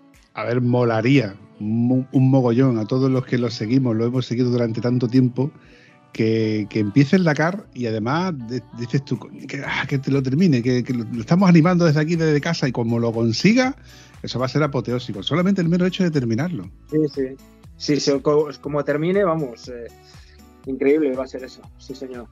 Sí, señor. Bueno, como dice el refrán, ver, veremos. Habría que esperar a ver cómo, cómo, va, cómo va eso, porque yo estoy seguro de que a él no le faltan ganas. Esa espinita la tiene ahí muy bien clavada. Y bueno, yo apostaría por él, viendo lo que sigue haciendo con, con las motos. Eh, me encantan esos fitos donde mete, donde prueba las motos, ¿eh? la mete la trialera, la- o sea, la, la mete por carretera que coge unas curvas que, que, digo, no puede ser que vaya con, con las motos Z esas y esos neumáticos de campo off-road 100% y pega unas tumbadas espectaculares. Ya luego llega a la, llega a la zona de campo y, aquello se ve botando, petando saltos como si no costara. Y luego se para y dice, bueno, pues yo la veo que peca aquí de no sé qué, no sé cuánto. Pero pues ve, tronco, ¿qué más le vas a pedir un bicho de 240 kilos? Hombre, él siempre ha dicho que él está para probar motos, que él no tiene ningún ningún concierto con ninguna marca prácticamente y que él prueba las motos como hay que probarlas. Y vamos. Eso es lo que habría que, eso es lo que tendría que hacer todo el, todo el, que se dedica a, eso, a probar motos y luego hacer reportajes y, artículos. Probar bien la moto, bien, bien, porque ahí sabríamos. Sí, sí, sí, sí, muy bien dicho, porque nosotros vemos muchos vídeos, porque hay muchos vídeos de probador eh, amateur, donde, ay, la moto va muy bien en curva, pero no sé qué, no sé cuánto. Métela en el campo, coño, que se te caiga. A ver si se te quita el miedo. Porque claro, nos da miedo una moto, ay, es que es una moto de concesionario, la tengo que devolver entre, sin un arañazo. Entonces no la estás probando, estás dándote una vueltecita de dos, tres horas, seis, vamos a suponer, con, el, con el almuerzo de por medio, y nos va a dar tus sensaciones, sí, pero como Isaac, donde la cae, la tira, bueno, no la cae, la tira porque evidentemente tiene manos para ello, pero si la tiene que tirar, la tira. Pero bueno, yo, eh, vamos a ver, yo si voy a comprar una moto y, y voy a un concesionario a probarla, pues por, por- por supuesto no quiero ni, ni que se me caiga ni, ni, ni nada, pr- ni prácticamente mancharla. Pero mm, esta gente que se dedica, que sale en los artículos, en las revistas y sale en YouTube eh, probando motos y tal, eh, esos son los que Isaac, Isaac las prueba como, o sea, vamos a hacer, vamos a probar la moto para lo que nosotros queremos esta moto. Vamos a probarla eh, en el campo y a mancharla y a dar botes y, y, entonces, eh, claro, luego él tiene muchos eh, enemigos, pero gente que, que, bueno, que, que le dice que, Pero que, que eso es así, cabeza. A nadie le puede gustar todo lo que tú haces. Y siempre habrá gente que de- en plan cuñado diga, yo lo hago mejor que tú. Quita que tú no sabes hacerlo, yo lo hago mejor que tú. Pero vamos a ver. Bueno, ahí está la, la- polémica, pero que eso va, va va a ocurrir en todo, en todo. Hemos visto a Isaac Feliu, hemos visto a Miquel Silvestre, hemos visto a Alicia Sornosa, a Charlie Sinigua. A todo el más pintado tiene algún hater que le está, que está diciendo eso no lo sabes hacer tú, eso es una mierda, eh, eso lo quita atrás que yo lo hago, claro, desde el teclado de mi ordenador, en mi cómoda casa calentito con la calefacción. Hazlo tú, ¿eh? Hazlo tú. Pero bueno, que son, las, son opiniones de cuñado que podemos tener todos y cada uno. Pero que la prueba está en que si se cae y se rompe algo, es él. Y yo creo que ahí está arriesgando mucho, no para demostrarle nada a nadie, pero sí para comprobar que, lo que está haciendo es real. Y yo que es la parte en la que yo digo que si tú te atreves a echarle a decir que no que no lo está haciendo o que no lo está probando, hazlo tú y ponte detrás de él, que tú sí lo has hecho, tú Chaque sí lo has hecho. Otra parte que me encanta de Isaac es cuando la mete en báscula. Cuando alguien que le presta la moto para probarla, él dice, vamos a ver cuánto pesa esta moto de verdad, real. No lo que pone aquí los papelitos, no, no, no. Con el depósito lleno, la metemos en báscula y ahí tiene 240, 340, que por cierto, casi siempre son las KTB las que menos pesan. Evidentemente son motos que están diseñadas y hechas mm, para ser las más rápidas en un circuito, para correr más. Luego está la fiabilidad, que esa es otra. esa es otra. Oye, por cierto, oye, tal como está en el mercado hoy, que esto es una pregunta que suelo hacer bastante facilona. Tú sabes que, bueno, que tenemos la CF800, tenemos a, a Pilato Aré, tenemos, va a salir ahora la Transal 700, mm, tenemos una Morini por ahí por medio, una Rieju también con un motor de 500, la F850, porque ya no están las 800, con el, tema de la- del euro no sé qué, no sé cuánto, no sé, se me olvida alguna, Kawasaki creo que no tiene Va a sacar-. Va a sacar Kawasaki, Kawasaki creo que va a sacar una una tipo trail media de 800 850 creo que la va a sacar. Lo he leído hace unos pocos días Sí, entonces faltaría Suzuki en este término medio, porque Suzuki tenía la V-Strom 650 y luego pasábamos a la 1000, que era la- también una V-Strom, y luego estaba la de Revit, que estaba también por ahí un poquito perdido. Bueno, en ese, vorágine de, de catálogo, donde estamos a punto de, de perder el tema de la combustión a favor del tema de los eléctricos, que yo no lo veo, ojo, yo no lo veo. No veo nadie que, que- sea motero de verdad que se quiera comprar una moto eléctrica. A lo mejor una bici eléctrica, un motorillo endeble como tú, puede. Hijo de puta. Bueno. Lo siento, tío, no, no he podido resistir.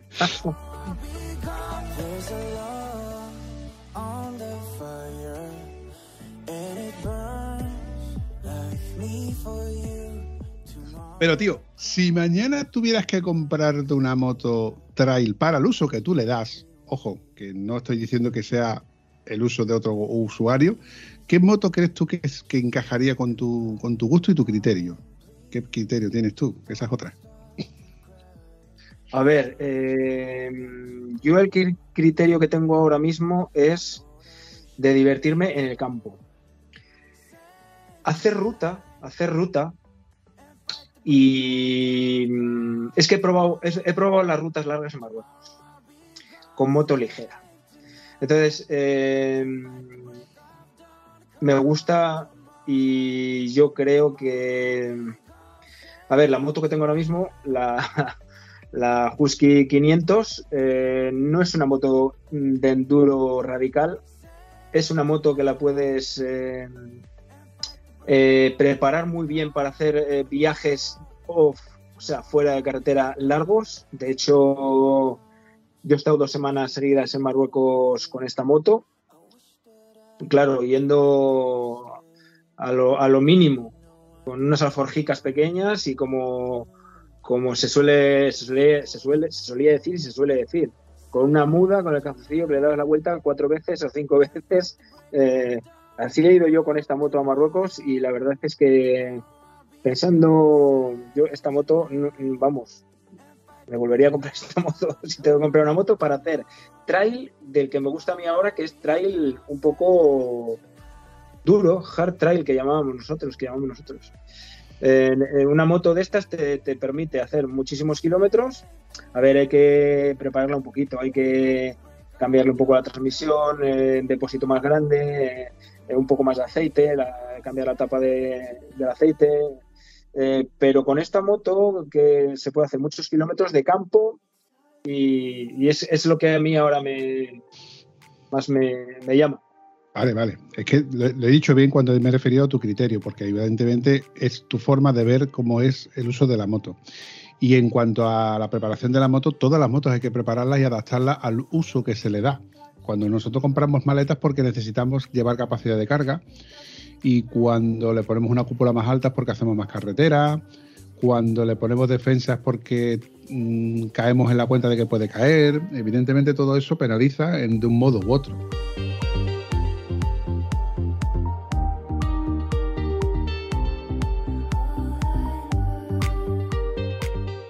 En el caso tuyo, eh, a lo mejor lo que peca es mm, autonomía, un depósito más grande. Pero que mm, yo recuerdo haber visto el tema de- de- del equipaje de- de- para tu moto y son ese tipo de alforjas que son como si fuera una morcilla que te coges desde adelante hacia atrás. Creo que se las vi a Rachel precisamente en su onda, si mal no me equivoco. Y bueno, mm, te da la opción de tener capacidad de carga y llevar lo imprescindiblemente necesario, pero con la opción de que puedas, por ejemplo, llevar tu tienda o llevar mm, habituallamiento. Hombre, no te puedes pegar lujo de llevar eh, un infiernillo para 12 días. No, te lo tienes que llevar para- prácticamente para el día a día y comprar comida para el día a día. Pero te permite hacer muchas más cosas de las que nosotros pensamos de que solamente se puede hacer en un fin de semana. Entonces, adaptando el uso de la moto, eh, yo creo que tu moto, como tú bien has dicho, es la moto perfecta. Ni más ni menos. 500 centímetros cúbicos, que no son centímetros cúbicos, son caballos, par motor y peso. Eso pesa poquísimo, pesa lo que es una moto, pesa lo que ahora una moto enduro 100, 107 kilos, me parece que pesa la moto.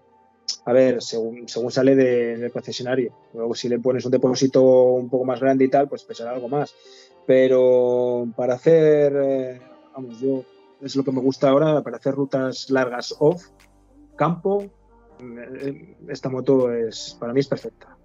Hoy he visto yo un, vídeo que, que- del típico vídeo que se hace un, poquito viral entre los grupos, donde se ve a un endurero que coge la moto en una ladera y por donde no, te- no puedes pa- pasar, coge la moto, la, la sube un poco, se agacha, se la echa a las espaldas y empieza a caminar con la moto. Y yo digo, o el tío es un mulo, este tío tiene que ser vasco, pica más o menos, o la moto pesa muy poquito. Claro, 107 kilos es lo que pesaría una bicicleta con el vampi encima. A ver, eh, tiene que ser, ese, ya lo he visto yo también en el vídeo, y el tío tiene que ser un, un vasco mulo de estos de la leche, porque aunque sea una moto enduro de las pequeñas, ya pesa sus 90, 80 y tantos, 90 kilos. Ya si es una moto de motor más grande como esta, como la mía, de 500, ya pesa pues más de 100 kilos. O sea que el tío de todas formas tiene que ser un, un mulo. No creo que lo lleve muy lejos, porque no, no me doy cuenta ahora si anda, si, si sube, si anda mucho, no me doy cuenta. Lo vi hace ya un par de meses, a lo mejor el vídeo. Pero tiene que No, ser un el tío, para agarrar la moto, ponérsela en la espalda y llevarse y andar con ella un rato. Y, y andar con la equipación de enduro que, que las fotos ya de por sí son incómodas, ¿eh? Sí, Yo señor. te, te reconozco, Chaque, que nunca he sido capaz de andar con, la, con las motos de, enduro. Yo he tenido dos juegos de, de botas de enduro. Unas que tuve de segunda mano y otra que estuve de segunda mano también. como buen tieso que soy. Además, con la facilidad que yo decía, coño, si son de segunda mano ya estarán hechas, ¿no? ya estarán amoldadas, los cojones. Yo no he visto cosas más duras que los dos trozos de plástico que por mucho que yo intentara, yo mm, como pato, andaba como pato, ni, ni tacto en el freno ni tacto en la palanca de cambio. Que todo el mundo me dice, no, al final te acostumbras, es lo mejor, porque la bota, porque la rodilla, porque el tobillo, que se te cae la moto encima, que sí, que te lo compro, que como tema de seguridad sí, pero la inseguridad que me da a mí subirme, bajarme y tocar la palanca de freno, es que yo no sé si esto lo estoy tocando o no lo estoy tocando, porque no tengo ningún, ninguna sensación de que estoy tocando algo. Ya no te digo andar en la típica trialera donde te tienes que bajar y empujar la moto, es que no tengo tracción, como quien dice, esa inseguridad que igual me faltaban horas o me faltaba meterme más berenjenales, pero yo no lo he pasado bien con las botas.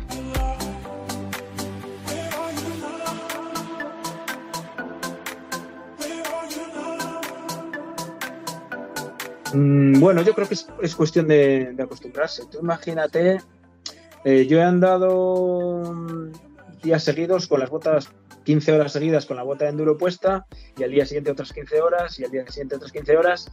Entonces, yo, pues, al final es, acostumbrarse y a lo mejor hasta cuando estás en una trialera empujando la moto, intentando subir o bajar y tal, lo menos que te acuerdes es de, de las botas. Yo creo que te- lo, lo que más eso es que no se te caiga la moto o que no, o yo que sé, no partir algo o tal. Lo que menos te acuerdas es desde que tienes puestas. A ver, es otra cosa que yo me he hecho también, me pasó, me pasa lo mismo que como lo que hablábamos antes del asiento del F800. Yo no, no, me, no me resultan incómodas las, las, las botas de, de enduro. Eh, es porque a lo mejor las he tenido puestas hasta casi para dormir, pero bueno. Entonces estaremos de acuerdo en que yo me faltaban horas de enduro y de hacer más, más campo. Yo, evidentemente, con mis limitaciones mm, y el CTA, lo dejé todo de lado, largué todo lo que tenía de, de campo, la preparación que yo tenía hecha en mi F800, el- el- ese- esos soportes de... No me acuerdo qué marca era, tío, una marca era muy cara, TW creo que era, no recuerdo cómo se llamaba, tío. Era una marca cara, carísima, pero a todo lo que ellos fabricaban le ponían su, su marca. Y había unos, unos pequeños elevadores del guardabarro delantero, que además con unas bridas para poder coger el, el latiguillo de freno que iba de un lado a otro y te elevaban. Tuve Motech. Sí, me suena. TW Motech. Pues yo tenía esas alzas de- del guardabarro que se notaba un huevo, cómo funcionaban de bien. También tenía las ampliaciones de las estriberas de la misma marca, que iban atornilladas y taladradas a la estribera original de la moto. Yo, yo fui el que fabricó el primero de todos los soportes de guardabarro con goma para el amortiguador trasero. ¿Te acuerdas cómo era el invento ese? Eso era un trozo de, tuve- de PVC de un, diámetro que era bastante grande, que tenía esa curvatura justo de donde va el falso depósito. Iba cogido entre el falso depósito y un tornillo que va por debajo de la centralita. Ahí lo podías sujetar con una brida, con un tornillo, como tú lo quisieras, y luego, después del tubo de PVC, le puedes poner una goma taladrada al tubo de PVC, porque justamente encima del tubo de PVC lo que está es el depósito, con lo cual ahí no puedes taladrar. Y ahí tengo yo la faldilla de goma todavía de cuando compré mi moto en el 2008. Yo fui el primero que lo fabricó, se me ocurrió la felicidad de ponerlo ahí, es- a eso entraba, eso funcionaba, pum, y ahí a mí me mandaron privados por un tubo con fotos de cómo se hacía, cómo no se hacía. Claro, la típica foto que había que subirla a ese servidor para luego coger el enlace. Aquello dio, aquello sí me dio guerra por poder contestar al, tema de, los foros. Pero bueno, volviendo al tema de las preparaciones y demás, yo tenía un mogollón de preparaciones hechas en la moto, luego toda la equipación que yo me pude ir buscando, que si casco, que si bota, yo sigo usando la ropa de cordura porque cuando salíamos aquí era prácticamente en la época de invierno. También se pasaba calor porque la verdad es que el campo te exigía bastante.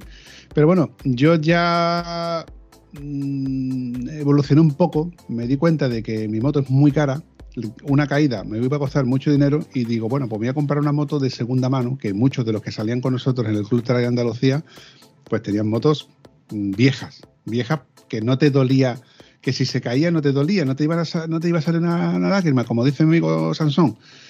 Él tenía una, un- una Dominator y luego tenía una F800R para andar por carretera y al final largó las dos y se compró una F800 GS. Pero claro, eh, yo buscaba, pues yo qué sé, una XT, una TTR, una, una Dominator, son motos que estaban cotizadas, ¿eh? era difícil de encontrar una XR600, por ejemplo, Sí. pero eran motos muy, muy válidas. Al final deseché las dos opciones y largué todo lo que tenía y me, me dediqué a hacer pues, lo que es el Tranqui Trail, pistas fáciles, pistas sencillas, que es lo que sigo haciendo. Le quito las maletas cuando quiero hacer una pista muy sencilla que ya conozco y donde me voy a meter en berenjenales nada de complicaciones cero, ni arena ni barro, porque son los dos sitios donde la moto va a pecar mucho con, con los neumáticos que yo estoy usando ahora, que son neumáticos mixtos, pero vamos, de un 80-20, ¿no? El, el típico foro de neumáticos 80-20. Ese post interminable de cuál es el neumático perfecto para la moto. Y se pusieron de moda los Hayden Now, los K60. Eh, sí, los tuve yo, los K60, sí, sí, sí. Los K60. Lo que pasa es que eh, yo pasé de neumático prácticamente de carretera y enseguida, como vi que me metía mucho en el campo, empecé a tener taco ya en la F800. Y ya también casi, casi enseguida, cuando me di cuenta de que la 800 no era para hacer mucho el cabra, enseguida Enseguida, enseguida, claro, claro, claro, sí, sí, la 525, ya no me acordaba de la 525, la KTM 525. Tuve una KTM 525 al mismo tiempo que la F800. Ahora me acabo de acordar. La 525, yo recuerdo haber visto una en el foro, una 525, y esta tenía como un, o creo que era adaptado, un semicarenado, perdón, un carenado, donde el tío le puso un, un ropo.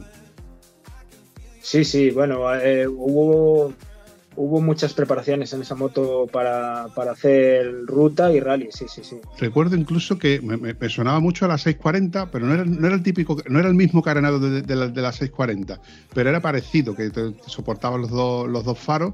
Los dos faros, no, ya no estoy seguro si tiene dos faros o tenía un faro, pero vamos, tenía un carenado así. Había la 625, había la 640, que eran las KTMs eh, que venían del Dakar, esas son las que venían del Dakar. Y luego estaba la 525, que era la moto de enduro gordo, como se dijéramos. Que de la 525, pues eh, luego ya salieron la 530, la, la- y ya salieron las Husqvarnas también, la, pues esta la que tengo yo y todas esas. Pero la 525, la 525 es- es- era un- una moto pues muy parecida a la que tengo yo ahora mismo. Lo que pasa es que era, era, era un caballo desbocado, era carburación y bueno, eso era. Tienes razón. Eh, Yo igual estoy confundido con la 530, me he podido confundir. No, pero en la 500 con la 525 y la 530 y la 625 y la 640 se hicieron muchas preparaciones para, para rutas largas de campo y, para rally también. Para rally hubo mucha gente que hubo que hizo preparaciones con, con esas motos. Tanto con la 525 como luego la 530 cuando dejaron de fabricar la 525 y con la 620 625 y, y con la 640.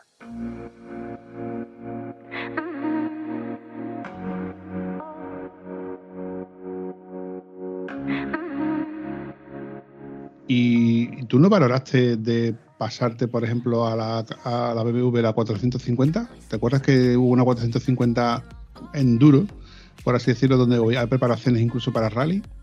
Sí, pero esa moto fue anterior a, como te dije antes, a que yo empezara con la moto.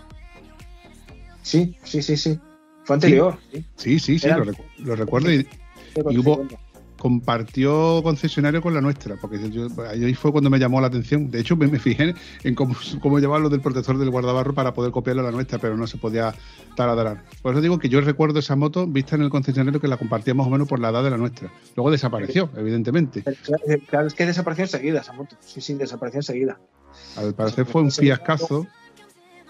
Fue muy buscada esa moto porque, porque bueno, era una moto que tenía un motor. La verdad es que ya no me acuerdo, porque yo esa moto no la vi. Yo creo que no la, ni la he visto en ningún sitio. A lo mejor no me acuerdo. A lo mejor he coincidido con ella en algún lado, pero no me acuerdo realmente. Yo esa moto fue anterior a que yo empezara con el tema de, de las carreras y todo eso. Aquí en Huelva había una, la tenía un Antonio, Antoine, se llamaba en el foro, en el foro del, del CTA, del Club Trail Andalucía, y la, bueno, la vi va- varias veces, la verdad es que andaba muy bien. Recuerdo que tenía un disco de freno finísimo, muy pequeñito, bueno, era grande, pero muy que decías tú, esto frena realmente porque era muy fino. Y, y la peculiaridad que tenía que el eje de, de- de transmisión coincidía con el eje del basculante. Está, Entonces la cadena siempre estaba destensada o tensada, daba igual. Por mucho que botara, la moto siempre estaba igual.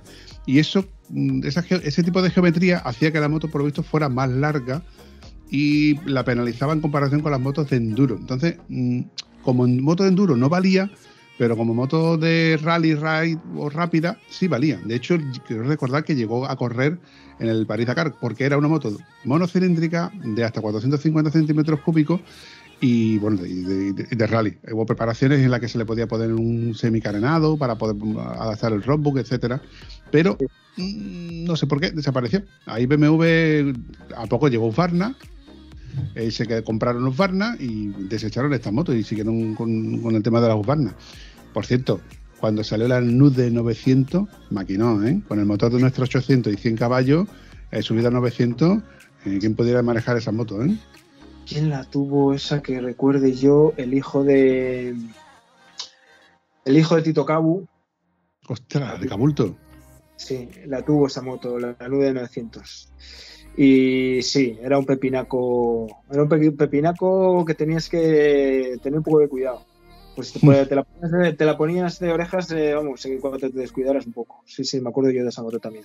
Hubo Sí, incluso sí. una versión R, donde ya tenía suspensiones en condiciones, ya tenía unos colores más llamativos, más, más guerrilleros. A mí me ponía, a mí me ponía tela esa moto. De hecho, mi, mi amigo Antonio y yo decíamos, a ver si coincide que encontremos una moto de esta de segunda mano o que sea de siniestro lo que sea, porque ese motor montado en la nuestra, nadie se va a dar cuenta, nadie se va a dar cuenta. Y tienes ahí una 900 con 100 caballos en comparación con los 85 que tenemos. Eso era el sueño húmedo de cualquiera de nosotros. Sí, señor, sí.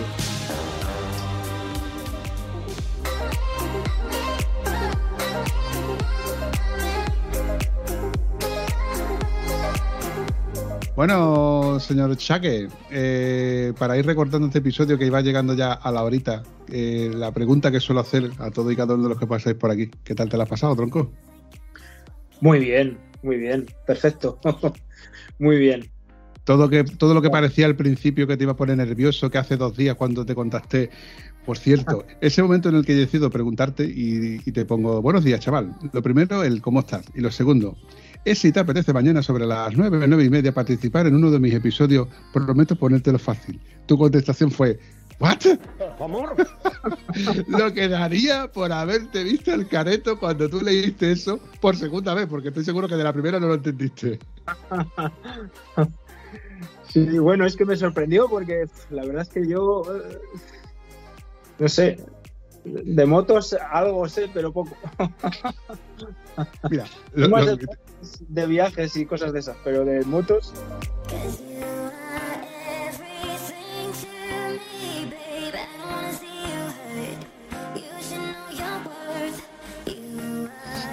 Mira, que estoy leyendo lo, lo siguiente que te contesté, digo, a ver, coño, más clarito no te lo puedo dejar. Ja, ja, ja. si quieres contrato, pues contrato un par de strippers. A lo que tú me contestas, luego te llamo que salgo de viaje ahora mismo. Pero vale, y ya te convencí, ¿no? Te, te- te- te dejaste llevar al- a la parte oscura. sí, sí, sí. Ah, me sorprendió porque ya te digo que yo, pues no sé, de de- sé más de viajes. De viajes sí. Viajes, si quieres otro día hablamos de, de- de muchos viajes. Y si quieres, eh, algún, día te, te- algún día te esperaré en algún sitio lejano y, te, y tendrás allí unas cervezas preparadas cuando llegues. Y, y seguro que fresquita. Conociéndote, Seguro, seguro que fresquita, seguro, seguro. Seguro.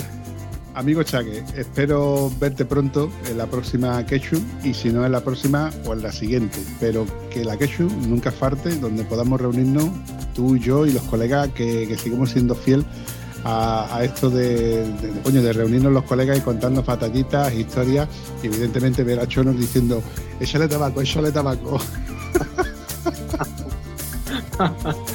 Bueno, yo te digo una cosa, que casi siempre bajo yo hacia el sur, a ver si subís hacia el norte. Aquí tienes tu casa, ya lo sabes. Por eso, lárgate ya, anda.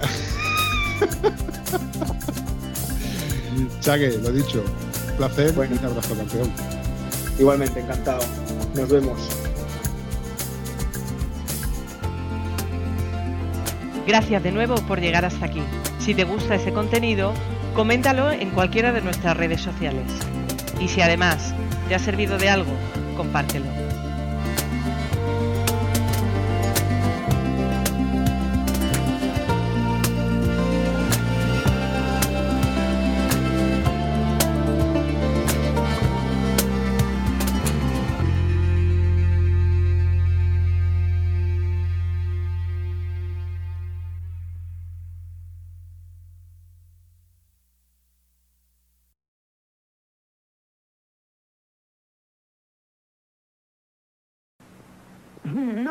Todavía, una y más.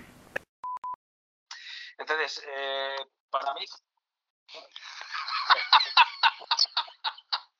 ¿Ves lo bueno que tiene editar? Que yo puedo arreglar esto. Ahora me ha gustado cómo ha hecho así y, ahí- y- y se ha hecho el pilón. Espera, es que encima, encima, espera. A ver si le puedo dar la vuelta a la cámara. Y es Chague, me pusieron Chague, es así. O sea, hay gente que me llama Chagüe, pero es Chague, sin, sin la diéresis.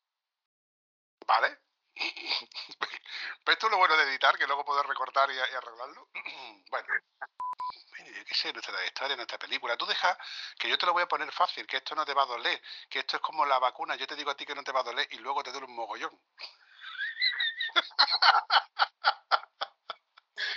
Bueno, tú, eh, a ver, no estoy, yo ya estoy como, como he visto tantas cosas, eh, esto, pues sí, yo, a ver, estoy un poco nervioso, es lógico, pero es una cosa más, no te, no, vamos, no te preocupes tampoco tú por mí, o sea, que, como tú dices, lleno de cosas. Bueno, tengo la moto aquí, la bici,